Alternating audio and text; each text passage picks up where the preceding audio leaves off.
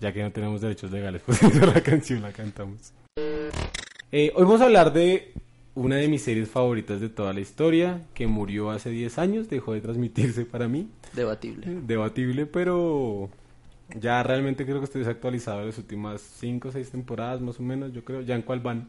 En la 30. 30, sí señor. 30, pues yo creo que hasta- completa me voy hasta la 20. De resto no. Sí, uno ya no tiene tanta dedicación. Sí, o sea, me acuerdo Es que yo- diferente. Yo, me metí a la página a ver capítulos así, me ponía temporada por temporada a tachar cuáles había visto ya y cuáles no. Había temporadas completas. Hasta la 12 llegué, encontré el primer capítulo que no me había visto. ¿Hasta la 12? Hasta la 12. Una vez, cuando- hace como unos... Pero la 12 es como el 2000.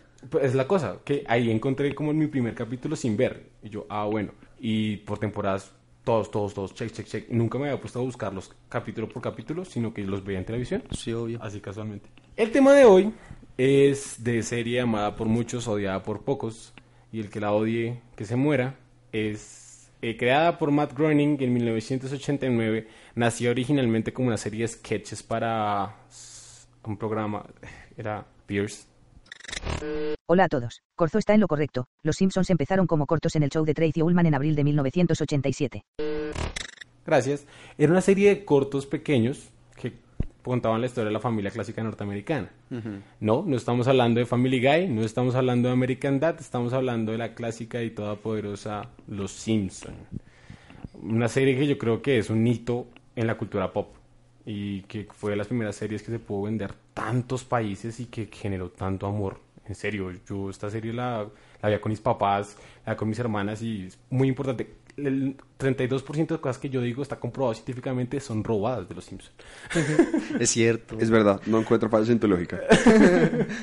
Y bueno, hoy vamos a hablar de un tema muy interesante que es el doblaje. El doblaje que la gente suele olvidar. Obviamente, si a usted le gusta el cine pretencioso noruego, usted ve las películas en su noruego original con subtítulos en español ¿O si- francés? o en francés, si usted sabe francés. Eso es chévere. O inclusive si no sabe, pero Yo siempre quería hacer eso. inclusive, pero cuando hablamos de animación, hay mucha gente, como yo en mi caso, que prefiere verlas en nuestras adaptaciones al latino. Antes de comenzar en materia, quiero saludar a las personas que están acompañándome hoy aquí en Sinagoga, que es, primero que todo, el clásico Nicolás. Hola, Corzo. ¿Cómo estás? Bien, de hecho, muy bien, gracias. Y hoy no está Laura Leuro, tampoco. Mandamos saludos a Laura. eh, le, le mandamos saluditos, que la extrañamos. Mucho. Pero está una persona que es bueno tener acá cuando vayamos a hablar de esta vaina y lo van a notar apenas abra la maldita boca. Y es Oscar Flores. Oscar, ¿cómo estás? Hola Nicolás, hola Sebastián, a todos los que eh, escuchan este podcast, hola, buenas noches, buenas tardes, no importa, ¿cómo están? Bueno, quiero presentarles a Oscar. Oscar es un amigo muy querido acá de la casa. Es conocido de nosotros desde hace bastantes años. Conocido mío hace más de 10. Y Una década, más de una década. más de una década. Y es un ya próximamente graduado de comunicación con una tesis precisamente sobre doblaje. Gracias por la invitación, en serio estoy muy feliz de estar acá, estoy muy, muy, muy honrado de, de volver a hacer un poquito de esto, que es, que es radio, de hacer podcast y qué placer en serio eh, estar acá en Cinegoga con ustedes. ¿Por qué invitamos a Oscar? Nicolás. Porque tiene un amplio bagaje en el mundo del doblaje. Sabe mucho. De por sí es un, un duro en, eh, en la radio. Ustedes lo escuchan haciendo imitaciones o haciendo de personajes. ¿Cuál es Mickey Mouse? Mickey Mouse, El cerdito de Toy entonces, Story. Que es como mi top of mind. Ah, el mejor, eh, el gato con botas. Eh, toca hacerlo, hay que practicarlo un poco más, pero sí, pero mi top of mind es el cerdito, Ham. Eh, en sí, Oscar es un capo del doblaje y pues aquí entre nos, antes del podcast, siempre un tema en común era que nos gustaba hablar de, del doblaje. Pues es un tema muy chévere. es- o sea, literal, mi amistad con Oscar comenzó un día que nos fuimos en Transmilenio. Y para los que no saben, yo soy una de las personas menos expresivas y menos habladoras del mundo. Es- a, a pesar de que parezca diferente. Exacto, es, este podcast me ayuda. Hablamos Eh, todo el camino de doblaje. todo el bendito camino del doblaje, porque yo no soy un, un actor de doblaje, yo no hago énfasis radial, pero a mí me encanta el doblaje, es como un arte y yo tengo un gusto muy personal con ello, es como una suerte de juego que tengo conmigo mismo porque el doblaje siempre le he prestado mucha atención desde pequeño y pues esa, esa vez con Oscar lo pudimos dialogar y pues obviamente él me mostró sus habilidades y me pareció increíble y de ahí surgió como esta amistad. Y esa es la cosa interesante. Nosotros somos latinos. Eh, como tal, la producción de cine, cinematografía, de cine en general en Latinoamérica ha sido muy escasa, quizás hasta los 60 que se comenzó a crear cosas acá. Eh, por ejemplo, pues, viendo un poquito más atrás, quizás en la época del 30, el, la época dorada del cine mexicano, inclusive un poco el español. Pero cuando acá llegaban películas de la gran industria que es Hollywood, pues o la veíamos dobladas o subtituladas, pero ustedes han visto alguna vez una película en un canal subtitulado que no sea un canal dedicado a cine, es muy difícil. Y una cosa que a mí me gustó y por lo cual a mí me gustó el, el, doblaje en un inicio es por la animación, especialmente la japonesa. Yo veía muchos animes, hasta el día de hoy sigo haciéndolo, ahora los veo en japonés, pero también me gustaba verlos en, en, ese audio latino y también las caricaturas, todos acá hemos crecido con caricaturas. Además era muy gracioso, no sé si alguna vez te diste cuenta que cuando pasaban un anime japonés estaban hablando el latino y por alguna razón se les filtraba algo del audio original. Estaba hablando, no sé, un ejemplo, Oliver Atom. Eh, vamos a ganar el torneo. ¿Qué? ¿Qué está pasando? Esto pasa mucho si lo ves en internet, no tanto en televisión, pero en internet si ves un anime, sucede mucho. Y es porque precisamente acá se comenzó a dar esa tradición para que la gente le daba flojera. Es chistoso porque, por ejemplo, ustedes van a ver cosas en Estados Unidos, en Estados Unidos odian eh, por ejemplo, los subtítulos. Ellos no utilizan subtítulos. Ustedes pueden ver una película francesa en Estados Unidos doblada. Ellos no les gusta ver cosas que no sean en su idioma. Son un poco... orgullosos. Diría yo. Sí, son bastante... Sí, bastante orgullosos y Sí, es orgullo. Pero bueno, entrando ya en materia, escogimos un tema... Eh, el tema es el doblaje, pero escogimos una excusa muy chévere para hablar lo que es Los Simpson. Porque acá todos crecimos con Los Simpson en doblaje. Si usted escuchó Los Simpson en inglés subtitulado, váyase. O sea, no escucha este podcast. Es momento de que te detengas. Porque en serio, acá nosotros conocemos a el Homero Simpson de Humberto Vélez, conocemos al Bart que habla con expresiones mexicanas. Y llevando el ejemplo un poco más allá, por ejemplo, los chicos del barrio. Ustedes, los chicos del barrio, escuchaban que uno hablaba bárbaro y que era bien chingón. ¡Que soy bárbaro! y dato curioso, el actor de doblaje un, número uno se llama Oscar Flores. Tocayo, tocayo, tocayo. Y que también esa misma empresa fue la que trabajó para Hora de Aventura, que mm, nos da cosas como que Jake diga... Jake es la voz. Jake haga cosas chistosas en, en mexicano, o por ejemplo en Los Simpson que Bart a cante la pollera colorada. Ah, o antes era chévere. O antes era chévere. Todo este tipo de expresiones nacen a partir del doblaje y es porque el doblaje es, es en parte en Los Simpson más de la mitad del proceso de querer la serie. Es cierto. Te enamoras. Exacto. Esto genera el doblaje. Eh, además que sales a jugar. O sea, el actor de doblaje va a trabajar, entre comillas, pero vas a jugar todo el tiempo. A interpretar, a soñarte un personaje, a enamorarte. Tú escuchas a Humberto Vélez y sabes que el man está completamente enamorado de ser Homero Simpson y de ser Winnie Pooh y sus otras interpretaciones que ha hecho. Para hablar un poquito de esto, quisiera poner un par de ejemplos de por qué nosotros decimos que los Simpson, al menos acá, son en español y que los doblan en inglés para los gringos. Porque es que cuando hablamos de animación es muy diferente, digamos que hablamos de una película. En una película usted puede analizar un poco más de la actuación de la persona de, su gesticula de, sus, sus, gestos, de cómo se mueve, cómo interpreta el personaje, también por su voz, obviamente es un complemento. Pero en una animación usted no está viendo una persona actuar, usted no está viendo el movimiento de esa persona, sino que es un movimiento generado en otros procesos, pero que la voz es lo que le está dando la vida hay dos vidas diferentes en Los Simpsons. Uno puede ver a Dan Castellaneta hablando eh, como, como Simpson y como otros 24.233 personajes dentro de la misma serie. Y es muy diferente al Homero Simpson que nosotros conocemos. Hay una estructura similar, digamos que es un Homero tonto, digamos como que eso es, pero la unión que usted tiene con el personaje es más que todo por la similitud que tiene con su ser, lo universal que puede volverse. Una apropiación cultural. Exacto. Y digamos, Homero Simpson, si hablara solo con términos gringos o muchos juegos de palabra gringos, acá no nos entenderíamos porque el lenguaje da un juego diferente. Entonces, por ejemplo, Homero dice, me quiero volver chango. Ah, ¿usted también vio el video? ¿No? ¿Cuál video? Ah, es que preciso iba a hablarle de eso, o sea, eh, yo hace una, un buen tiempo me había visto como un video en YouTube que está por ahí, que es muy bacano, que es Humberto Vélez diciendo 50 cosas sobre mí.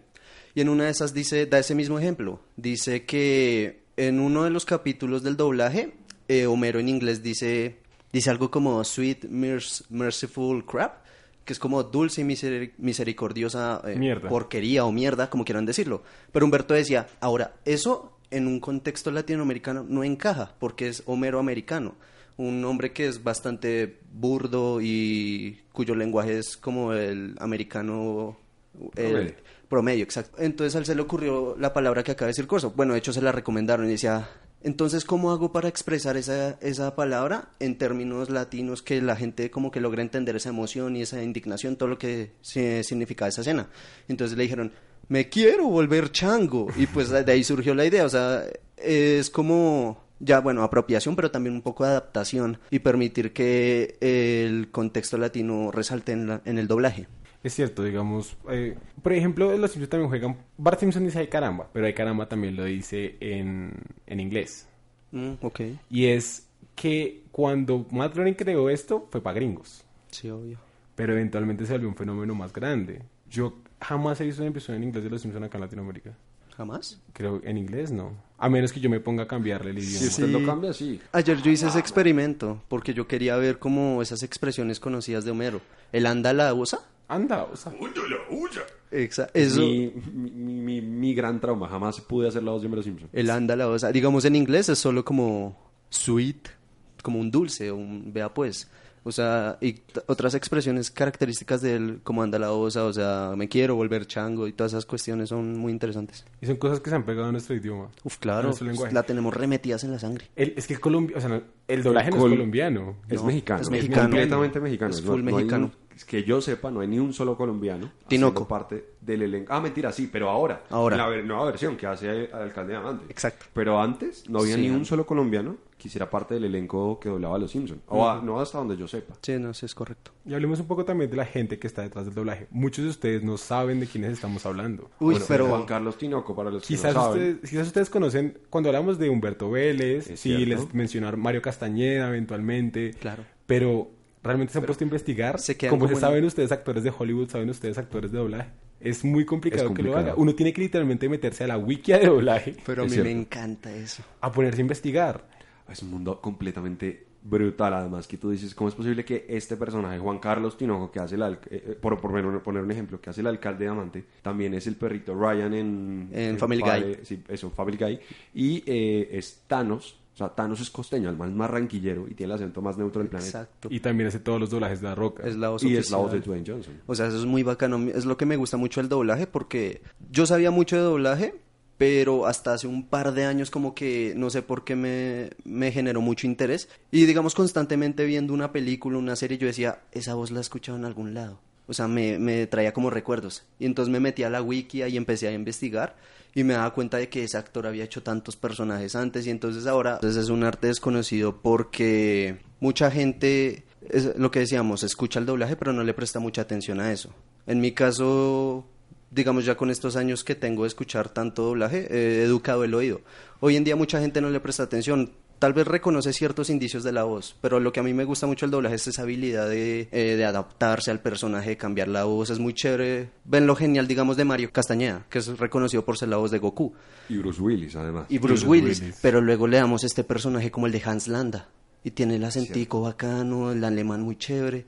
Eso es lo bacano, ver cómo estos actores se adaptan y sacan unos personajes que uno diría como que no pueden. Es muy bacano, me gusta mucho eso. Hablando específicamente de los Simpsons, ¿cuáles son los más conocidos? Digamos que sabemos que en inglés hay un crew también. Y es precisamente porque en animación, digamos que sale toda la tira ya creada del dibujo y después se pasa a los dobladores. Y se trabaja con un guion. Exacto. ¿Cómo es, digamos, el proceso de... Los Simpsons, digamos que son un, un- un formato terminado cuando se tiene solo el dibujo. Pero salen dos programas diferentes al final. O tres, o cuatro, o cinco, o seis, o Sí, veinte. casi, porque además que al ser un fenómeno mundial, tienen versión en italiano, versión francesa, y seguramente el Homero que conocemos acá es totalmente distinto en todos los, en todos los contextos. Por poner un ejemplo, no solo en el doblaje se- se- se- uno se, se da cuenta de esto. Una película, y es un caso que yo siempre le decía a Nicolás, se han visto Zootopia seguramente. Sí. Sí. En Zootopia hay una escena específica en donde hay una tigresa y una gacela. Por países, por regiones, cambia. Ya no es, está la tigresa, se mantiene la tigresa, pero creo que la gacela, si no estoy mal, para Latinoamérica cambia y es... eh, Un cóndor. un- no, ojalá fuera un cóndor. Eh, bueno, cambia y es otro animal. En China es un panda. Exacto. En África creo que es una jirafa. O sea, hay- un montón de cambios, no solamente pensados a nivel de voz. Acá es un chulo. Acá es un chulo. Si hiciéramos Una- Utopia sería un chulo. Una rata. Una rata. Incluso tenemos participación en Utopia de Shakira. Sí. Ahí está. Eh, Corta colombiana. Eh, digamos, en la voz de Homero Simpson en inglés la hace Dan Castellaneta. Que, y también actúa ahí, ¿cómo se llama el que actúa en, en Godzilla que hace la voz de... Hank Azaria. Hank Azaria. Que él Es Moe. Él hace la voz de Moe. Y también tiene otros personajes. Pero es que es la cosa, que el... el- Hank Azaria también hace Apu. Ah, sí. O sea, es la cosa. O sea, El ahora fallecido Apu en Los Simpson, desaparecido. Desaparecido. Apu. Apu se va de los Simpsons. Sí, maldita sea. Porque antes era gracioso y ahora no, maldita sea. Digamos, esa es la cosa. Son un crew como de, póngale, 10, 15 personas quizás por mucho, que se encargan de darle voces a todas las personas que van a estar en la serie. Sí, eso es cierto. Eh, Nosotros conocemos a Humberto Vélez, que a, a los mismos Simpsons reconocieron que era importantísimo y le dieron ese nombre a un personaje eventualmente, que es el hermano de, de Homero. Ah, Eberto. sí. Se llama Eberto. Uy, sí. Sí, es cierto. Y es supuestamente porque es un homenaje a Humberto Vélez, que Eso fue... está re chévere. No sabía No eso. sé si... con-. Yo creo que es un rumor. Pierce dirá... Tristemente no hay información que apoye esa afirmación. Aunque sería genial si fuera cierto. Ah, ok, Oscar, te introducimos a Pierce. Pierce Por es- favor, que un poco fuera de contexto. Verás, Pierce es nuestra voz robótica todopoderosa, es como el dios de sinagoga más o menos. Hola, Pierce. ¿Qué tal, Oscar? Ella conoce todo. ¿Ella? Él. Él, ella. Polémico. Y siempre está ahí para corregirlos en cualquier momento. Sí. Para dejar dudas a un lado. Puedo ser él, puedo ser ella. Soy todo y nada al mismo tiempo.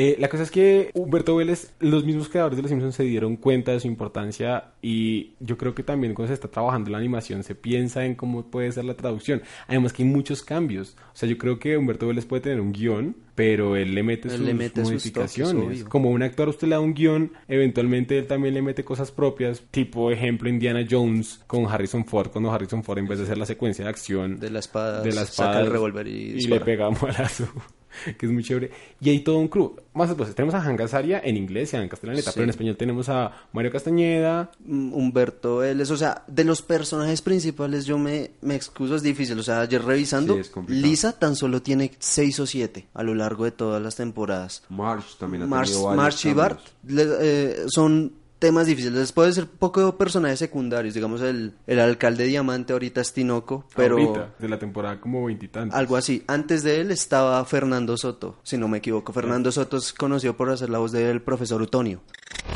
Estuviste cerca, Nicolás. De hecho se refiere a Martín Soto, popular actor de doblaje.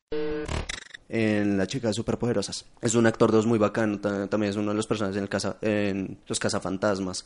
Digamos, la voz de Otto es Hernán López, que yo lo reconozco mucho por la voz de Austin Powers. Eh, Poco sexy. Estás cochufadérica. Oh, sí, baby. Eh, entonces, ahí es una lista impresionantemente larga. Eduardo Garza en una época hizo de Nelson. Eduardo Garza es la voz de Josh en Drake y Josh.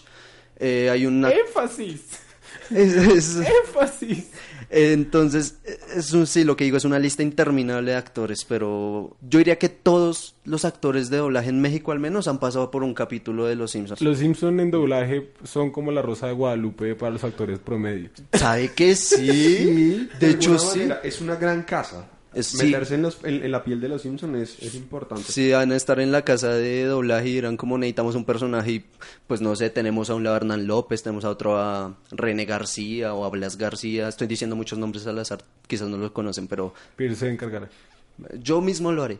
Blas García es una voz increíble. La voz de Robert De Niro en muchas películas también. eh, ahorita conoció por hacer la voz de Optimus Prime. René García es la popular voz de Vegeta. Insectos Eh. Arturo Mercado es la bellísima voz de Tom Hanks, de George Clooney, Arturo Mercado Simba. también- eh, Simba, iba a decir eso.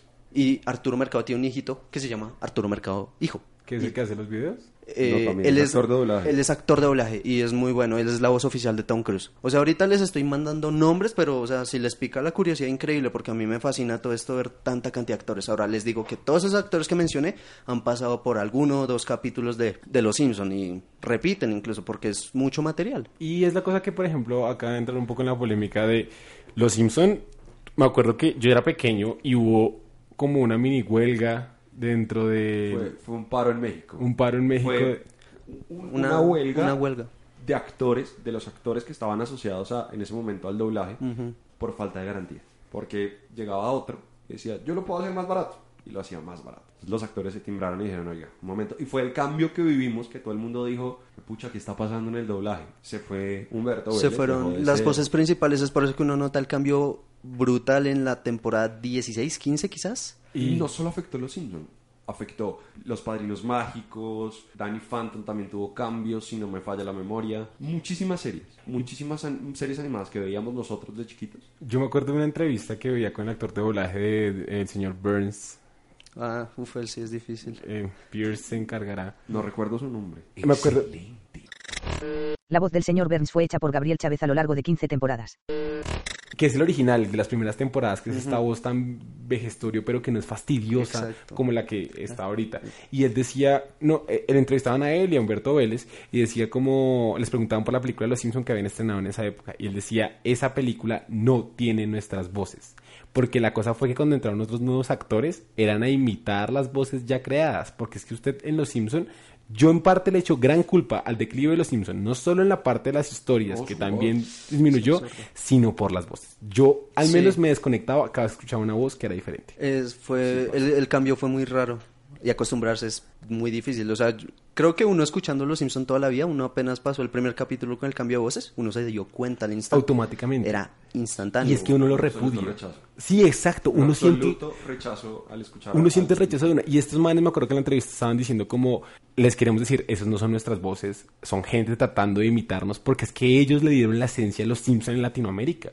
Los Simpsons en gran parte son la serie que todos quere- queríamos, quizás, porque, por ejemplo, a mí ya se No, me salió. Yo la quiero, yo la quiero. Y es que es, es difícil. No, no quiero sus últimas temporadas, pero quiero lo, quiero lo que crearon. Sí, y el fenómeno que, que movieron. Es que es impresionante. Lo que generaron, el, el hecho de que tú utilices tantas expresiones de los Simpsons es porque la amas. Mm, cierto, cierto. O sea, obviamente, ya no la quieres igual porque sí, te la cambiaron. Ya no es el mismo Mero Simpson, ya no es el mismo Bart. Y es que cuando cambian el actor de doblaje, están cambiando a la persona. Es como cuando estén en una serie de, de personas normales, en un live action, digamos, imagínense que en Friends hubieran cambiado el personaje de Ross por otro actor. Uf, sí. o- Sí, no. Uno claro. siente eso. En Padres sí se e Hijos nomás lo hicieron. Eso es- Gran referencia, además. Es en serio. La sí. serie eterna de Colombia. Ah, aunque la gente que escuche esto que no sabe Colombia lo entenderá, pero deben buscarla. Es la serie más cortica colombiana. 15 añitos. 14 años, 15 años. 14, 15. Y fue una serie que duró bastante. Y claro, durante ese transcurso de tiempo, los actores también, el mismo personaje tenían que cambiarlo, porque pues por contrataciones y vainas uno termina Era peleando. absurdo, yo me acuerdo que ocurrió con... Nos, nos estamos metiendo en padres e hijos, pero el esposo de, ¿cómo se llama? Daniela. Daniela. Tuvo un accidente y se quemó y lo Y cambiaron era por otro. Jimmy Vázquez, si no estoy mal. Uy. Jimmy Vázquez no, sino otro Jimmy. Parce, que Por fue... ejemplo, un ejemplo. Pierce, por favor. Daniela Franco es un personaje conocido por todos en la televisión colombiana. Su vida fue una tragedia y les doy unos ejemplos. Secuestraron a su primer esposo, fue enterrada viva y hasta perdió la memoria. Una de sus historias gira en torno a su esposo interpretado por Carlos Nocetti que luego de un incendio queda brutalmente quemado y pasa a ser interpretado por otro actor. Lamentablemente no pude encontrar el nombre de ese otro actor. Qué raro. Un ejemplo ahí que podemos dar también es el doctor Greg Ramori dentro de Friends. De Friends, claro. Entonces, ¿qué es lo que pasa? Que Joey, eh, Matt LeBlanc, que es Joey, está haciendo el papel de Dr. Greg Ramori dentro de la serie. Y él eventualmente le van a cambiar el personaje. Entonces, lo que hacen es que por una operación mágica mística ya no tiene la misma cara. Es algo así lo que nos hacen, pero la voz es menos diciente que una cara, uno pensaría. Pero en Los Simpson la voz es lo mismo que el actor. Es Es, decir, la personalidad completa de la interpretación No solo en cambia. Los Simpsons. En Sí, cualquier es- serie animada. Eh, estamos refiriéndonos ahorita en, en Sí, este, en este ejemplo específico. Pero en cualquier serie animada, el mismo Cosmo, por poner otro ejemplo, no es. Exacto, exacto. El cambio de Cosmo fue asqueroso. Es una, además que el, el actor que entra, obviamente no puede cambiarle la personalidad, entonces entra a ser un imitador. Es que es, es muy raro eso, es como muy, no, no me atrevería a decir psicológico, pero cuando uno está llamando a alguien a un- o recibe una llamada a un desconocido, escucha la voz, creo que a uno automáticamente le otorga una cara a ese alguien, porque la voz, la voz cumple como una serie de requisitos para darle un, un cuerpo a una persona. Es por eso, digamos, cuando yo escucho la voz de, de Oscar, yo no me imagino un chinito escuálido de 1.40. Este man es negro y bien grande. O sea, la voz y, y el cuerpo vienen y o sea, cuando, o sea, si yo tengo ahí la voz de, de Humberto y tantos años yo la asocio a este hombre amarillo, gordo. Y es como si, digamos, un ejemplo, ustedes están escuchando esto en un formato podcast. Ustedes no conocen nuestros rostros a menos que nos conozcan personalmente. Exacto, o sea, ¿cómo podemos aquí? Yo, yo el otro día hablaba de eso con una amiga, yo decía, quizás el que nos está escuchando, Corso tiene una voz bacana, o sea, quién sabe cómo... Y yo realmente me faltan cuatro dientes y tengo un ojo chueco. Exacto. Soy bien feo. Yo soy mujer, por ejemplo. Me encanta. Y es cierto, digamos, eh, yo hace poco tuve la oportunidad de conocer a tres podcasters que personalmente me gustan mucho. Sí, son bacanos. Y vi- fue a un show en vivo de ellos, eh, pues Estúpido Nerd, quizás los conocen, el segundo podcast más escuchado en Colombia actualmente.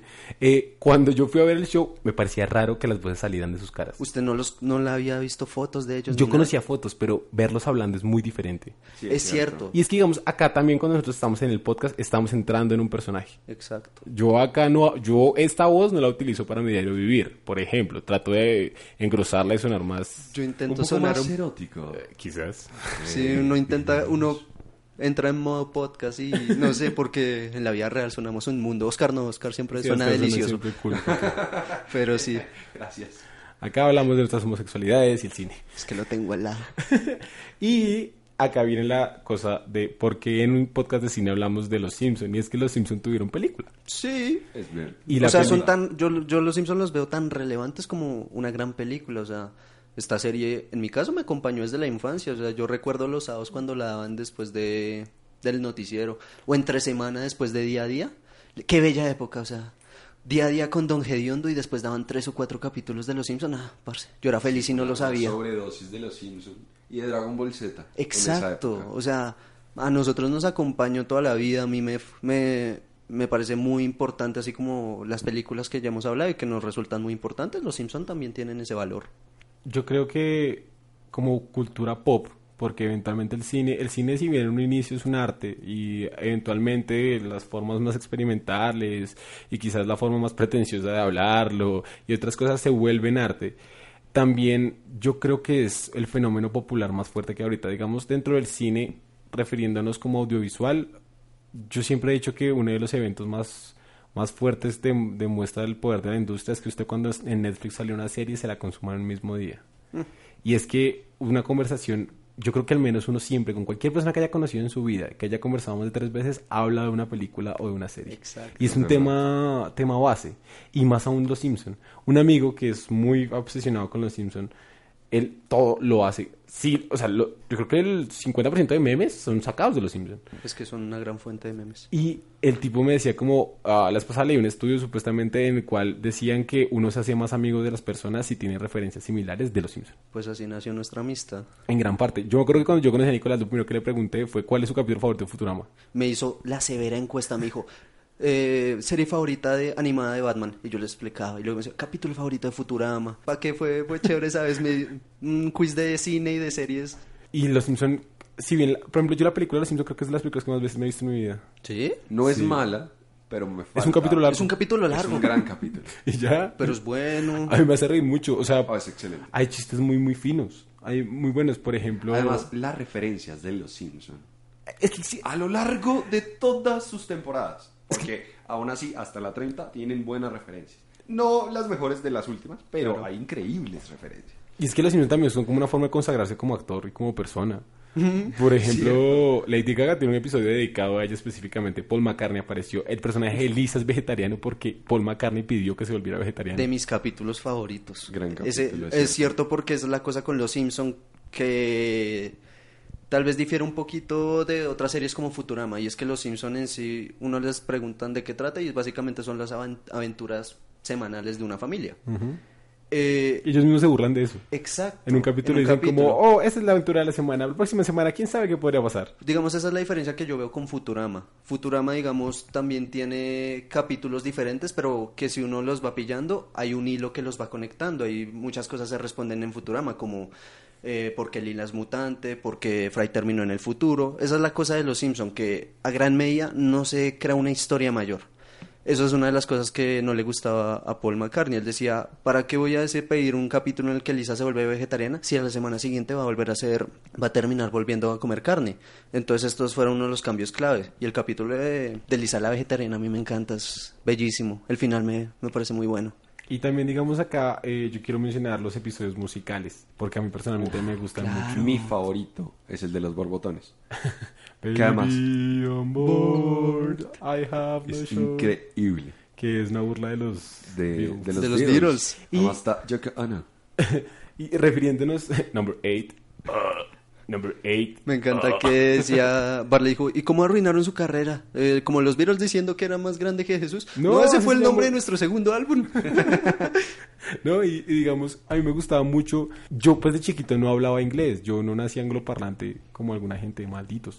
Eh, y no estudié en colegio bilingüe. Yo el inglés lo aprendí un poco tarde, que es más en mi adolescencia. Y me acuerdo que hay episodios en los cuales traducían las canciones. Entonces, por ejemplo, estaba. Todo el mundo en este país odia al vecino, vecino. pues Flanders el estúpido, infeliz.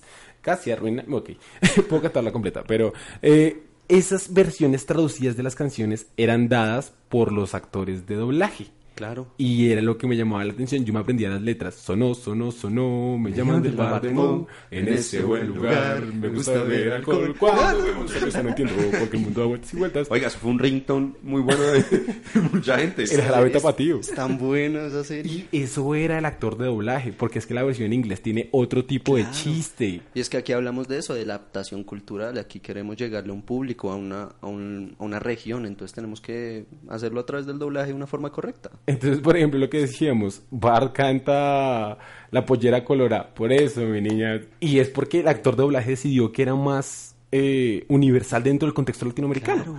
Y todas las canciones son muy así. Eh, por ejemplo, eh, cuando llega el, el- el mismo capítulo de la canción de Flanders, eh, dicen como, ah, pero no aguantará su versión en salsa. no les gusta Flanders, un idiota presumido. Y todo ese tipo de cosas, las canciones fueron adaptadas por los actores de doblaje y me gustaban más por eso. Yo me aprendía las canciones no en inglés porque no hablaba inglés, sino que me las aprendía por, eh, por la versión en español Y es que en español suenan mucho mejor, creo yo. Hay unas muy chéveres. O sea, español llegan al corazón. O sea, la canción que yo siempre hablo con usted, el capítulo de Refritos, que es la de Una boda extraña. Unas historias que ver donde más robot es. A mí me encanta esa canción. Es buenísima. Es muy buena. Me gustaba mucho la de Don Barredora. Me llama usted, entonces voy. Don Barredora es quien yo soy. gran canción. Exacto. Y son adaptaciones latinas. Y eso también viene, por ejemplo, yo en gran parte del cine que veo es porque yo era como, ¿qué es esta vaina que estoy viendo en esta película, en este capítulo? Porque los Simpson por capítulo tenían una referencia al cine. Me Siempre. fascina la referencia al resplandor. La de Ah, Resplandor es bu- fantástica. Por ejemplo, esa, esa, esa, esa adaptación tan bella, sin televisión y sin cerveza, Homero pierde la cabeza. Eso no está en la versión original en inglés. De hecho, en inglés creo que está la, la No clásica. work, no no work, no play, make, makes Jack, Jack- a dull boy. Exacto. Acá en latino lo tradujeron y eso fue para mí casi un, un- un emblema. y yo hago ese chiste todo el tiempo con mi familia. Yo digo como sin televisión y sin cerveza, Corso pierde la cabeza. O cosas así. Y se van acoplando a nuestro lenguaje. Eh, hay, hay cosas que eran mejor incluso que la versión gringa. Que hay chistes que son mejor, mejores incluso. Por ejemplo, ahorita se me viene a la cabeza uno en Drake y Josh. Quienes conozcan el capítulo, Uy, parce, eso es una maestría, el doblaje impresionante. Yo hasta este día me quito el sombrero. por ejemplo, está, está el capítulo cuando se apuestan, apuestan. de la Mm. juegosfera y de la comida chatarra de Drake, que lo vi anoche porque estaba muy aburrido. Ajá. Y dice como el que pierda la mata. Y todos, ¿qué? Sí. De rosa se pintará. Y es porque en el español tenemos que jugar con lo que podemos. En inglés es will die. Will die y die con Y es eh, tintar, tinturar. Y die, pues con latina O sea, es morir. imaginen solo en inglés, eh, Megan leyendo el, el acuerdo que dice The one who loses will die y todos, ¡Ah! his hair. Entonces ahí está la cuestión, pero ese doblaje a mí hasta el día de hoy me parece increíble. Es una joya. Yo no sé cómo la sacaron. Es un juego de adaptación muy interesante y muy inteligente. O sea, nosotros acá en lo largo de Cinejuego hemos hablado de todas las formas de adaptación que hemos querido. En el capítulo de Constantino hablamos de la libre adaptación en cuanto a un, un texto ya creado. En No Brother Where Art Thou hablamos un poco de... texto clásico, adaptar un una texto- modernación. Pero esto es adaptar algo que nadie más conoce, pero que toca hacerlo traducible a diferentes aspectos y diferentes idiomas. Entonces, claro, la labor también es titánica. Ellos tienen que esforzarse mucho para poder hacer todo esto y que aún así, en serio, usted tiene recordación sí o sí de Los Simpsons y de los diálogos casi exactos. Hay capítulos, a mis amigos no les gustaba ver antes Los Simpsons conmigo porque decía los malditos diálogos. Si uno se lo sabe. Exacto. Muchos, muchos diálogos de los Simpsons te los aprendes. Pero porque viviste con ellos, comías, desayunabas y almorzabas los Simpsons. Es que trascendieron. Y este capítulo básicamente es un homenaje a todas esas personas que hicieron nuestra infancia a través de sus bellas voces que no recordamos, pero que valen la pena. También, también hay que ver, si, si bien hablamos del doblaje mexicano, también existen otros doblajes. ¿Cuáles consideran ustedes que son buenos doblajes? Yo, por ejemplo, le tengo especial cariño al chileno, pero es no, por, todo, no a todo actores chilenos. por Avatar. Bueno, sí, Avatar es, es doblado. Avatar es doblado en Chile. Sí. Avatar, Avatar, la leyenda de Aang. ¿Seguro? Sí, no, Avatar, la, la de los gatotes. Porque yo podría, eh, no sé, yo siempre, la forma en como yo ri- diferencio los doblajes es porque ya después de tantos años uno se acostumbra en Latinoamérica, digo en México, básicamente son los mejores doblajes. ¿Cómo diferencia usted un, doblaje colombiano un doblaje mexicano? Uy, educando mucho el oído. No, ni siquiera yo creo que el colombiano son los, de los acentos que uno de una entiende. Creo que es porque hemos creído, crecido con él, pero cuando yo escucho un, un, un doblador colombiano entrar en un, en un programa, de una lo siento, como ese man es colombiano. Y lo, lo noto de una y me saca de contexto, como se, que no me se gusta. nota, es algo raro, pero no sabría ¿Por qué se explicar. nota? Porque el doblaje aquí en Colombia hasta ahora va tomando Yo fuerza. diría- Además que el doblaje colombiano es ese de, oh demonios, no lo sabían adaptar y primero comenzaron a decir todo muy literal, teniendo un acento muy natural. Es, es cierto, pero yo diría que también que es porque estamos tan acostumbrados a las mismas voces que al momento de escuchar una voz diferente uno siente, uno sabe que esa voz no es así. Y es que esa es la cosa, por ejemplo, usted no se da cuenta del acento. No es cierto. Por ejemplo, los argentinos tienen un problema con el doblaje. Ellos Uy, les gusta el doblaje argentino, es fuerte. Lo peor es que ellos no tienen mucho acento. La cosa es que no sé, no me suenan humanos. El doblaje argentino de Es por sí dirías como el segundo, tercero mejor en cine, porque ellos usualmente doblan muchas películas. O sea, Zombieland es doblada en Argentina. El La chi- doblaje de Zombieland es, en mi concepto es, el- es muy malo. es, es malo, es mi cuestión. O sea, a mí no me gusta. Es El- antinatural. La chica del dragón tatuado también es doblada en Argentina. Y uno no sabe, uno ve los personajes y uno dice esas voces no encajan con ellos. Y también lo que pasa es que, por ejemplo, em, por ejemplo, el doblaje argentino, eh, uno lo yo lo notaba mucho en los animes, cuando uno veía expresiones raras o pendejas así, por ejemplo, en Pokémon. En Pokémon uno sentía el mexicano. Uf, pero claro, con... ah, Jesse. Jimmy West. ¿Cuál es el actor equipo de Jesse? Eh, es el de Leonardo DiCaprio. Toño Macías, ¿no es? Pepe Toño Macías. Ese, ese man es la voz de Deadpool de Leonardo DiCaprio. Además, la versión de Deadpool es súper mexicana. Exacto, er- obvio porque un gran ejemplo, tuvieron que adaptarlo, porque Deadpool, nosotros la vimos, yo me acuerdo, la vimos, Deadpool 2, la vimos en inglés, y los subtítulos hablaban de Chayanne, de Arjona, de todas esas cosas. Eh, me acuerdo que yo la fui a ver con Nicolás y en un momento dicen como esa canción es más mala que una... no, Una de Arjona. ¿Quién escribió eso? Arjona. Obviamente en inglés no es Arjona, sino que es Neil Young, una vaina así. Obvio, lo adaptan. Yo estaba reconfundido porque pues yo tengo un oído y yo entiendo el inglés y yo decía, ¿por qué está hablando de Neil Jones y, me- y en los subtítulos me hablan de Arjona o de Chayanne? Y la gente cagada de risa en cine. toteada, no podía. Y, y, o sea, me imagino la, la cagadera de risa que les hubiera dado si la, si la película hubiera estado doblada, porque nosotros la vimos subtitulada. Eso es un gran ejemplo. Y por ejemplo, a mí, yo, yo por ejemplo soy fanático de ver el cine en inglés. Sí. pero hay Pero hay películas. películas que exigen que las veas en Les tengo un español. ejemplo, el libro de la vida y Coco, Exigen ser vistas en español. tal cual. Bueno, además que son muy buenas películas. Porque Sí. es México. Exacto. Y por ejemplo, el libro de la vida, yo lo he visto en todas sus formas, creo Es yo. muy lindo. Pero hay palabras que son mexicanísimas que tienen los actores que es bien chévere. Por ejemplo, en Coco me acuerdo que la, la abuela, la grande dice chancleta en algún momento. La mamá, no la mamá Coco, sino la hija, dice chancleta o chancla que le va a pegar. Y son todas expresiones latinas, son mejores en nuestro idioma y son más chéveres y las entendemos mejor. ¿Se acuerda de Futurama? Cuando se meten a la base de Papá Noel. Sí. Y le dicen, ¿por qué no me avisan con esta cosa? Capta hasta Bucaramanga. Parce, increíble. No recuerdo eso. Sí, eh, Lila y Fray se meten y, y Santa está. ¿Por qué están ahí con esta cosa? Capto hasta Bucaramanga. Uy, a mí me encanta eso. Son cosi- detalles muy buenos que a uno le gustan. Eso tiene el doblaje. Esas pequeñas sutilezas que se han generado a través de, de la cultura, de la adaptación. Que me gustaba a mí. Por ejemplo, digamos, ¿cuál es su chiste doble- de doblaje más fino de los Simpson? El que más les gusta que haya sido así. Uy, qué, qué complejo. Está difícil. Hay muchas frases de los Simpson que uno conoce. En este momento estoy como cuando a usted le dicen, oiga, ponga una canción. ¿Qué pongo? La que quiera. Y usted puede saber. Puede ser un menómano absurdo y no se, no se le ocurre ninguno. Mm, a ver, ¿cuál que me haya gustado a mí? Hay uno que Homero está, está volando en un paracaídas impulsado por una, una lancha. Ah, eh, sí, dice, quiero estar arriba. Más alto, Marge, más alto. Llegar hasta donde los dioses. No llegar hasta donde Dios y es cagarme en la... y se cae y lo cortan. No sé cómo será en inglés, pero me gusta más en la voz de Humberto. A mí me encanta el de si era tan listo porque se murió. Ese lo uso mucho en mi vida, ¿para qué? Me encanta la escena en la de las zarigüeyas. A lo grande le puse coca. Me Por ejemplo, que dirá en español, en inglés. No a la sé. grande le puse cuca. No Me sé, fascina ¿sabe? ese, ese, ese- ese pedazo. La del tomaco. Me Tomaco. fascina ese, ese capítulo. Me gustaba mucho el capítulo de la banda de Luxio. Claro. Palabra. Palabra y la traducción. Y el Evanet Niog. El Iván es mío. Yo me uno alarma por eso. En Dístate la Marina. Y por ejemplo, ahí no lograron traducirlo. No, porque era imposible. No era imposible. Ah, Es Join, join, to- Join, join the Army. John Deere- no, The Navy. The Navy. Y, y no lograron traducirlo porque no se podía. Sí, Ay, únete a la Marina. Quiero pensar en las canciones, hay varias canciones que hacía en español. Otra cosa que me molestaba mucho es cuando cantaban en inglés, odiaba la voz de Marsh. Es como así es. Es horrible. En inglés la voz de Mars es súper... Es, Es como si horrible. tuviera eh, cáncer de tanto fumar. Es fastidioso. Es horrible, sin duda, Es súper mamona. Y por ejemplo, yo escucho Los Simpsons en inglés y a mí me genera fastidio. La voz de Homer Homero me parece demasiado gruesa ya. Y me parece que lo, lo, lo hace sentir, o lo hace ver más torpe de lo que es Homero. Pero es la cosa, o sea, es como, como cuestiones propias. Porque los americanos, yo creo que escuchan el doblaje y dirán que suena inmundo. O si saben, Puede ser. si saben español o no. Pero dirán, "Homer- mi Homero no suena así. Mi Homero, este Homero suena horrible. Porque no los identifica. Exacto. No, no los identifica. El Homero gringo no es el mismo que come enchiladas, tacos, y va a Brasil y lo- se baila. Ah, no, mentiras, es Bartle que baila dentro de una serpiente. Estoy bailando y me estoy quemando. Oye, el capitulazo. El de, el, el- El de la Ronaldo. De Ronaldo, sí. Ya los monos no pueden eh, morderme.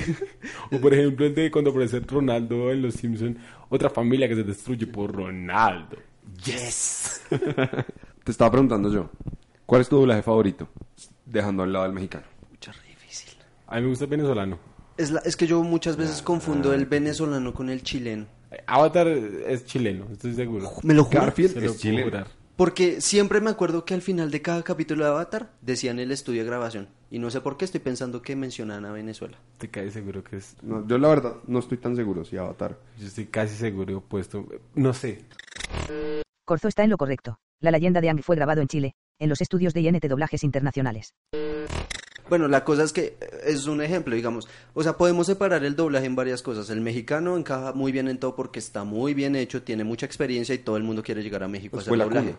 Hay una cosa que también, por ejemplo, ahí sirve y es que el cine originalmente, los primeras, los primeros doblajes que llegaron a, Co- a Colombia como tal fueron españoles. Sí. Eh, y fue cuando ya se generó la, la banda de audio. Entonces, primero no se podía doblar nada porque todo el sonido, ambiente, sonido eh, incidental, música y, y voces venían en una misma banda. Después cuando ya llegó se pasó a una línea de tres bandas que tenía una música, otra tenía sonido ambiente y otra tenía eh, las voces. Se podía borrar una voz y meter ahí ya el doblaje, porque si no quedaba simplemente la voz. Eso llegó a España y de España nos llegaban acá las traducciones y por ende nos llegaban películas traídas directamente desde España. Después eso llegó fue a México y México fue el primero a hacer doblajes y también películas. Por eso es que ustedes están acostumbrados, por ejemplo, las mamás a ver la novela, porque la novela es una la novela de eh, televisión de por la tarde, es más que todo una adaptación que se hacía para que la gente pudiera escuchar mientras estaba haciendo otras tareas. Entonces, eh, era con doblajes mexicanos. ¿Por qué? Porque Estados Unidos lo mandaba ahí directamente y llegaba. Después, Argentina comenzó a tener una industria ya de cine y también comenzaron a montarlo.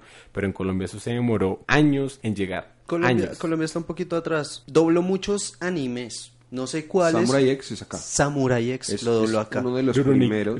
Kenshin. Y sé que- y sé que ahorita está hace. hablando mucho en Netflix. Eh, Netflix está hablando mucho acá. 13 Reasons es Eh, bogotano. Oscar Discovery, estuvo trabajando en Discovery está acá. eh, Oscar, cuéntanos, ¿tú qué trabajaste ahí? ¿En qué? En Netflix. Pero yo no hice una- una- un doblaje. Él Yo hizo hice- una voz en Yo off. hice una Mm. voz en off, una DR de, de un periodista en, en la serie de Colmenar. Ajá, sí. Sin hacerle promo aquí a Netflix. Pero véanla, Contrátenlo, contrátenlo. es caca la serie. si no estoy mal, el doblaje llega después del, como en el 60, 50, más o menos acá. Con Calimán. Calimán. Claro, Calimán. Uf, Y Calimán es radionovela. Las radionovelas. Pero claro. ahí es cuando empiezan a hacer este juego de voces. Y las voces del doblaje colombiano de la época eran solo actores de radioteatro. Sí, eso pasa. Y eso ustedes se dan cuenta, por ejemplo, en la forma de las entonaciones. Eran mucho más así, como casi novelescas. Y era como si estuvieran leyendo un libro, porque es que en un principio era simplemente readaptación de libros. Lo que sí se da mucho acá es la narración. Sí. Tipo Nat Geo, como... Sí, Y en este momento el león ataca a su presa. Algo así. Sí. Eso sí se daba mucho acá en Colombia. Eso sí es cierto. Pues Julito, por ejemplo, Julito la W, Julio Sánchez Cristo. Julito. eh, Julio, de hecho, Julio hizo mm, este documental, Eh, Colombia Magia Salvaje. Colombia Magia Salvaje. Fue la voz. El documental más visto en Colombia. Claro, lo publicitaron por el éxito. Yo lo vi en cine, les tengo que confesar. Acá como tal, o sea, actores de doblaje es muy diferente a narradores. Por ejemplo, acá tenemos... Un actor de doblaje tiene mucho más desafío. Y es chistoso porque, por ejemplo, la gente acá es aficionada a la narración de fútbol radial. Yo personalmente prefiero Argentina. Siempre la he preferido. Pero también es porque tengo un problema con Argentina. Ok. Pero eso nunca se tradujo a novelas o a series. Por ejemplo, me acuerdo que los doblajes de las mismas novelas acá, por ejemplo, las- los doblajes de Brasil, de las novelas brasileñas como Basurto, eh, hay otras que pues, comenzaron a pasar en una época en el prime time de RCN, no fueron hechas en Colombia, sino que eran como venezolanas o mexicanas. Mexicana, yo recuerdo un día que escuché la voz de Mario Castañeda. Me acuerdo, es que ahí están los Y esa es la cosa, referentes. cuando también, digamos, el actor de doblaje tiene como un personaje referente, Claro. uno después no puede sacárselo de la cabeza. Se lo queda, pero pues lo chévere del doblaje. Y lo chévere es cuando el actor sabe salirse de ese personaje para ser otra persona. Es conocer muy bien tu voz. Sí. Saber a qué puedes llegar, si puedes subir 3, 4, 5, 6 tonos y qué tipo de interpretación le puedes dar. Tú escuchas a un Thanos, por poner un ejemplo, empoderado fuerte, y escuchas a un alcalde de Amante, empoderado regia, Regia potra caballota. otra caballota, y escuchas a, a un alcalde de Amante un poco más endeble, inseguro, Corrupto. Corrupto. Como tiene que ser. pero es la misma voz de Tino, es la intención. Aunque a mí, yo sí soy honesto, a mí no me gustó mucho la decisión de Tinoco como Thanos. A mí sí me gustó mucho. Me fascina. Me encanta. Me encanta. La voz que le esperaba. Ah, yo hubiera ido más por un Octavio Rojas. Que decide trabajar en películas como... Ah, Octavio. Sí, Octavio Rojas. Ahora, el ejemplo que no voy a dar, que voy a dar, quizás no sea como el mejor les quede, pero bueno, él es la voz de Smithers en las primeras temporadas. Él tiene una voz súper seria y no sé si han visto Titanes del Pacífico, la- él es la voz de Idris Elba y es una voz muy bacana. Doblar a Idris Elba es un trabajo. Y es una voz muy fuerte. A mí, Tinoco le- eh, tiene la voz increíble. O sea, a mí me impresiona. Yo cuando pienso en Tino Tinoco, habla y me da tres hijos. Me embaraza con Me la voz. embaraza con la voz. Es cierto. Y yo hasta hace poco vi un video del man porque yo jamás lo había encontrado un video de él normal, como en una entrevista. Y cuando hace poco encontré uno y el man parado hablando normal, y yo era, qué impresión la voz de ese man. O sea, es algo de Más locos. como tres metros, entonces... Y peinadito y todo, da un poquito de miedo Con con, esa voz. Ya se afeitó, de hecho. Ya se afeitó. Sí. Con bigote da más miedo. Sí, es cierto. Parecía Tom Selleck. Y por ejemplo también, así mismo aplica al revés. Por ejemplo, yo no puedo ver Friends doblado. Ah, yo yo no horrible. podía, pero terminé acostumbrándome porque soy un perezoso y no quería cambiar el zap. No, yo no puedo, yo no puedo ver Friends doblado, ni The Big Man Theory, ni... Two and a Half Men sí. Ah, ¿tú Ana Hathaway? Ah, ok. A How I Met Your Mother tampoco No, puedo. yo sí odio el doblaje de How I Met Your Mother. Yo no puedo ver muchos de las series live action dobladas. Animado, lo que quieras, lo veo Es que el doblaje animado le dedican mucho más porque pues es mucho más bacano. Es lo que decíamos, es la mitad del proceso. O sea, es, es es una nueva, una, una nueva serie. Es completamente diferente. Y es que pónganse a pensar que si quisieran, por ejemplo, joder un capítulo, pueden meterle encima una voz completamente diferente. Y los, por ejemplo, hay gente que en internet coge fragmentos de una misma serie y le cambia los doblajes. El fandom. O El doblaje hechos por fanáticos. Pero el, el fandom es bacán. O sea, digamos, eso pasa en Friends. En Friends, digamos, Ross. Ross tiene tres voces a lo largo de la serie. Tiene un, al comienzo era un actor que, ah, no me acuerdo el nombre, pero murió. Murió. Luego fue reemplazado por Mario Fillo. Mario Fillo es la voz de Will Smith ahorita. Deadshot, Soy Leyenda, esa es la voz. Cuerpo de voz también impresionante. Exacto, y luego pasó a ser a Mario Castañeda. O sea, esos cambios de voz a uno lo incomodan resto, pero uno termina acostumbrándose eventualmente. Y es que en una serie es mucho más diferente que una película. O sea, por ejemplo, uno tiene, yo tengo en la cabeza la voz de, de Bruce Willis en doblaje muy clara, pero cuando un personaje que llevo todo el tiempo siguiéndolo cambia de actor de doblaje es otra persona. Sí, Es feo, es, es molesto, porque es que digamos, cada película uno entiende que cada película es un universo diferente, más o menos, uno entiende que es como, sí, no es una, no es, no, no tienen una misma continuidad, en cambio en, en una serie paila y me jode todo. pues sí es cierto. sí. Casablanca tiene cuántos doblajes? Uf. ¿Cuatro? ¿Cinco? Debe tener, debe Tal tener vez. cuatro o cinco. Claro, la Sí, no los redoblajes son fuertes después. Pasa lo mismo con El Padrino o Apocalypse Now. Tuvieron la de redoblajes. Además que tuvieron muchos doblajes por la censura. Ah, claro. Por la censura que antes había. O sea, el doblaje estaba censurado, pasó por la censura muchísimo tiempo. Por ejemplo, en acá España con específicamente. el anime, con el anime pasó mucho la censura a las adaptaciones para Estados Unidos. Nosotros teníamos las adaptaciones de Estados Unidos de anime, entonces eso lo hacía 4Kids. Y 4Kids, por ejemplo, Yu-Gi-Oh modificaba las imágenes para que no fueran tan satánicas y nos llegaban a nosotros con las versiones más libres de una reinterpretación. Por ejemplo, digamos, un ejemplo más cercano eh, con el universo animado de DC. eh, nosotros tenemos los- lo, lo gringo, ¿no? Pero entonces, por ejemplo, Batman Ninja. Cuando uno ve la película, la película es completamente diferente a la japonesa. Claro. La japonesa tuvo un guion diferente al- a, la película gringa y nos, nos llegó fue esa y la opción adaptada es completamente distinta. En el anime fue lo mismo, entonces por eso es que también se daban tantas libertades en el anime. Ustedes se pueden dar cuenta que era más infantil en una época. Eso se nota ahorita con Evangelion. Sí, por ejemplo, o sea, Netflix yo me vi. Evangelion en, en diciembre. Pues me lo vi doblado. Porque tiene un buen trabajo de dobl- doblaje por aquí. Y luego lo volví a ver ahorita en Netflix. Y uf, qué impresión cambian todas las cosas. O sea, la fuerza de las palabras, uno se da cuenta lo la importancia que tienen. O sea, definen al personaje. Mucha gente se quejó, decían, "No, eso es un doblaje pésimo. No porque la calidad de la actuación, simplemente porque cambiaron las palabras. Y cambiar la palabra es básicamente cambiar la esencia de un personaje. todo. Es todo. Es O sea, ¿cuánto tiempo se demora un escritor, un guionista en poner esa palabra en ese lugar por algo? O sea, uno pasa horas en una maldita mesa diciendo, necesito esta palabra que defina todo lo que está diciendo el personaje. Puta vida, no lo respetan. Por ejemplo, me, me hace recordar ahorita Yu Yu Hakusho, que es un anime del 90, que es del mismo mangaka de Hunter x Hunter. Uf, me sentí virgen diciendo eso, pero... Eh, Yu Yu Hakusho... Yu Yu Hakusho hay una... Un, que se hizo meme hace poco que es... Oh, dice que va a ser un duelo a muerte con cuchillos. Duelo a muerte con cuchillos. He estado en muchas peleas, pero jamás había escuchado algo como eso. Y es porque ponen dos cuchillos en el piso y no pueden pasar de ese límite porque se cortan el pie. Entonces la gente dicen como que no saben que es un duelo a muerte con cuchillos, pero creo que es muy clara la expresión Ah, y es por una mala traducción que se hizo del japonés. Uf, claro. Porque en el japonés dicen como duelo a muerte con límite en cuchillos. No, no sé cómo es la frase exacta, mi japonés no da hasta allá. Eso pasa en Evangelion, digamos, hay un personaje que se llama Kaoru. Eh, Kaoru conoce al personaje principal que se llama Shinji. Digamos, hay polémica porque un personaje un poquito no se sabe si... Maricón. eh, homosexual, digamos. Maricón. O sea, en un momento, en el doblaje de los 90, Kaoru le dice a Shinji, te amo. Y ahora.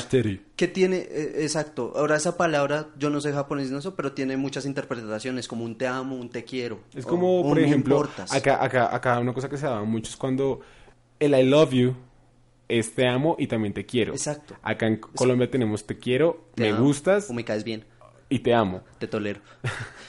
te soporto.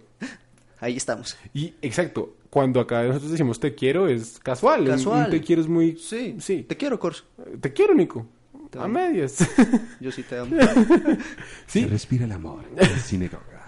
se, se puede, pero cuando se dice, cuando en, en inglés el, el I love you se espera mucho tiempo. Claro. Y es que nos dije, cuando uno traduce te quiero en, en, en- de in- español a inglés, nos da el I love you. y Eso es muy diferente el contexto. Y eso es una cosa que tienen las lenguas latinas. Por ejemplo, en italiano está ti voglio bene, ti amo. En francés está je t'aime. Y hay otro también. En japonés está solo el aishiteru. Entonces en Evangelion, ese te amo es muy fuerte. Porque para empezar, el personaje principal, Shinji, es un chino que tiene la de problemas de autoestima y jamás se ha sentido querido por nadie. Porque el papá es un hijo de... Ojalá algún día hagamos el programa de eso. Pero, o sea, que un man le venga y le diga te amo y lo, lo haga sentir muy bien y todo eso, genera tanta fuerza en el personaje y le da tanta tanta relevancia. Pero ¿qué pasó en el doblaje de Evangelion? Kaoru no dice te amo, dice me agradas. Y en los subtítulos, peor aún, dice me caes bien. Marica, lo volvieron la persona más Fajardista de la historia. ¿Cómo le va? O sea, es, es de vital importancia en el arco del personaje. O sea, le están quitando todo, todo lo que ha vivido. Pero también es el límite que da el lenguaje. Y también es un poquito lo que decía eh, Oscar, es la censura. O sea, todas, ya, al parecer llegamos a la época en la que todavía decir te amo entre dos hombres es muy fuerte. Yo ya lo acabo de admitir, te amo, Corso. Oh, Nico. Y ya gracias. pues, ya Oscar también. Te amo. Yo también, guapo. Los amo. Nos amamos. Pero bueno, ya para ir cerrando un poco, vean más cosas en doblaje. Sí, no, el doblaje es bueno. O sea, Obviamente yo también soy muy nazi en el aspecto de, si usted va a ver una película, es bueno para que usted aprenda como a, a- a- a ver la actuación en inglés. Es muy diferente que usted se dé cuenta cómo actúa una persona en inglés a cómo usted ve el doblaje. Porque usted tiene que, como no es el lenguaje que usted maneja, no se da cuenta de las entonaciones, no se está dando cuenta si habla fingido o no. Y para eso es chévere saber un poquito más del otro idioma. Pero igual en lo que es películas de animación, en lo que son series que son un producto de imagen ya creado y después se le da una vida a través de la voz, es bueno que usted las aprenda a ver también en su propio idioma porque es que es un... Tienen un es valor agregado. Es un equipo de gente trabajando para que usted se sienta identificado con esa vaina. Es completamente absurdo. Entonces, de verdad, miren más doblaje. es un arte. Aprenda Es de un los arte actores. en vía de extinción. Es muy bacano. Decían. Y No, dicen los mismos actores. Exacto, los, los mismos actores. eh, un- una locutora fue una de mis clases y ella como que participó en un doblaje ahí. Pero dice, el doblaje, aunque no lo crean, es muy injusto, pagan muy mal, la gente no reconoce el valor. Parce, pero el doblaje es en serio, es una cosa impresionante, es actuación, es locución. O sea, muchos actores de doblaje em, son actores de teatro y de teatro es una cosa seria. También son, obviamente, locutores para saber manejar la voz, son unos capos. Y muchos son músicos, porque hablábamos del tema de la música. Humberto Vélez, en el video que mencioné al comienzo, él dice que es un músico frustrado, él quería ser como una estrella de rock, decía. A él le encanta la ópera, le encanta todo el tipo de música. Muchos son músicos, actores, que encontraron una casa en el doblaje porque ahí logran hacerlo, pero son maravillosos actores. Nuestra infancia son ellos. Hágame el favor. Nuestra infancia son ellos. Además que, por ejemplo, cuando usted ve a Cartoon Network, cuando usted ve Nickelodeon, usted no le va a cambiar eso. Puede tener 20 años, pero usted todavía sigue viendo Gumball. Usted todavía sigue viendo Hora de Aventura, sigue viendo un show más. Y en parte es el doblaje lo que nos hace que nos agrade tanto esas historias que no son creadas acá, porque todavía no tenemos ese nivel de creación, al menos, al menos no tan popular, no tan masivo. Pero si nos gusta es porque están hablando nuestro idioma. Y es porque en gran parte lo que uno lo acompañó mientras uno está haciendo otras vainas. Por ejemplo, yo hacía tareas escuchando series, escuchándolas porque no estaba viendo, no estaba prestando Sí, uno atención. siempre tenía Y- televisor de compañero. y me reía precisamente era por eso, series como Drake y Josh, series como iCarly, series como Bob Esponja. Usted Bob Esponja, ¿cuándo lo ha visto en inglés y cuándo va a querer verlo en inglés? Y en inglés es incómodo. Sí. La voz de Bob Esponja a mí me Da miedo. da miedo. Y nada, El doblaje es muy bacano, o sea, Corso y yo somos de esos que decimos, nos vemos la película en idioma original con subtítulos en idioma extranjero. Pero el doblaje se le dedica mucho y los actores no son muy reconocidos, pero son, su labor es increíble. Y- Además que el doblaje nació como esa manera de volver el cine universal, de hacer que llegara a todo el mundo. Mientras yo construía mi tesis de doblaje, me di cuenta que el doblaje, una de las razones por las que nace, es porque los analfabetas no sabían leer. Pues no saben leer. Wow. claro. Precisamente no podían leer los subtítulos. Y el hecho de que alguien más empezara a dar voz en su idioma ampliaba el espectro para todo el mundo. Hacía que esta cultura pop del cine fuera brutal. Hay una frase que me gustaba mucho. ¿La puedo leer? Dice, el doblaje, la llave mágica que abrió la puerta de la universalidad a la poderosa industria cinematográfica mundial, que nos sacó del tedioso e impreciso lenguaje de los subtítulos, que abrió el mercado a más de 450 millones de hispanoparlantes, puede ir en camino a la extinción, y probablemente nadie lo note cuando desaparezca, como no se nota cuando es bueno su trabajo, porque el que lo ignoren es una forma de pago a su excelencia y su esencia y principio es permanecer a gusto en el ámbito del anonimato. Esta frase la saqué de un documental, pues como un pequeño documentalito, eh, del 2013 por allá. eh, unos, unos, si no estoy mal, este es un documental con, con Canal 13 y, y, Señal Colombia. Si no me falla la memoria y si les estoy hablando carreta, para que se busquen ahí y Pierce nos corría. Me parece que define toda la esencia del doblaje. Toda, absolutamente toda la esencia del doblaje. Y el, poder- el triste futuro que pudiera llegar a tener. Sí. Toca meterle más la ficha a eso, o sea. Valórenlo, hagan doblaje, Sí. jueguen a hacer doblaje. Es divertido, Es es, muy chistoso, es muy más, yo creo que deberíamos terminar con Osquitar haciendo voces. ¿Y por qué no? Eh, nada, esto fue Cinegoga, donde el cine es nuestra religión. Los dejamos con un montón de impresiones de Oscar de otros personajes. Yo voy a hacer mi favorita. Eh, leche de cabra. Ordeñalas, es una pachán. Pero es buena leche. y nada, gracias por escucharnos. Chao, chao. Nico, la suya. Eh, no sé, el rey Julien a veces la hacía como, estás muy gorda, eres muy gorda, mi bebé. Algo así decía. Seguro ahorita que ya se viene Toy Story, o que ya está Toy Story 4, güey. Sí. Ahorita Toy Story como... Perdón, no quisiera interrumpir, pero sí, muchos acabaremos en la basura. Gracias por haberme traído a Sinagoga. Chao, chao.